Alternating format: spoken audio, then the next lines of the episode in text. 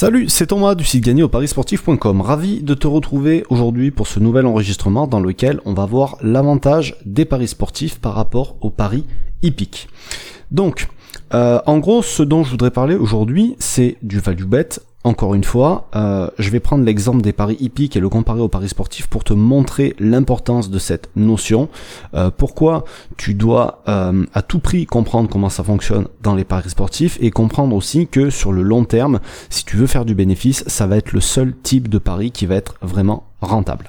Alors juste avant de commencer, pense à t'abonner à la chaîne, d'activer les notifications aussi, ça te permettra de recevoir mes conseils deux fois par semaine, le mardi et le jeudi et de recevoir aussi un pronostic euh, public tous les week-ends.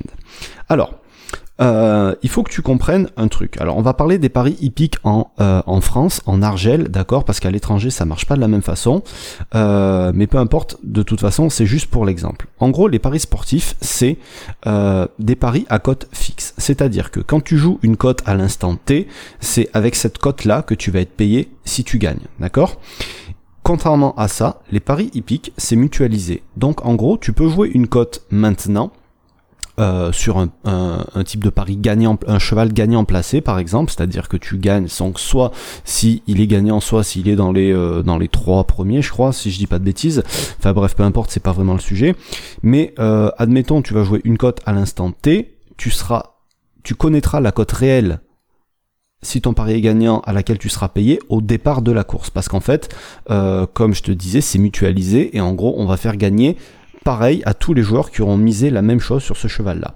Donc, quand on sait que un value bet, euh, le principe du value bet, c'est d'estimer toi-même les chances qu'un événement se produise et de comparer avec celui du bookmaker. Donc en gros, il faut que la cote que toi tu es estimé soit euh, celle du bookmaker soit plus élevée que celle que toi tu as estimée, dans ce cas-là, tu as un value bet et dans ce cas-là, tu es censé jouer.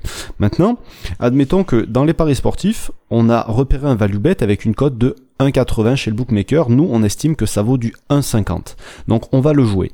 Si notre pari est perdant, évidemment, on va perdre la même somme. Mais si notre pari est gagnant, on va gagner une cote de 1,80 au lieu d'une cote de 1,50. D'accord?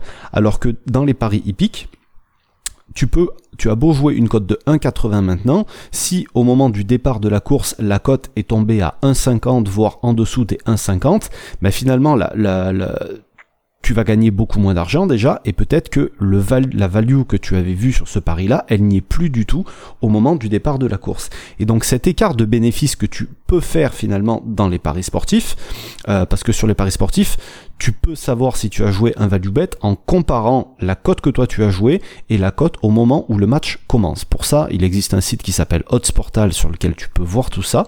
Donc je l'ai déjà montré dans d'autres vidéos.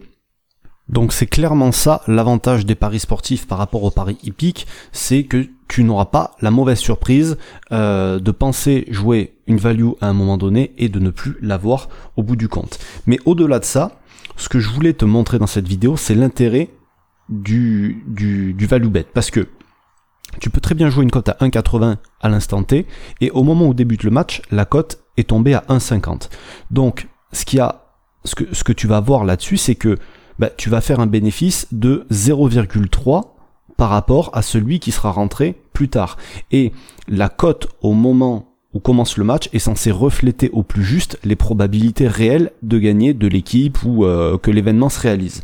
Donc si toi tu arrives à trouver des value bets souvent, c'est-à-dire que tu feras beaucoup plus de bénéfices que ce qui était prévu de faire finalement si tu avais joué au dernier moment et donc tu vas battre le bookmaker à chaque fois que tu vas gagner un pari.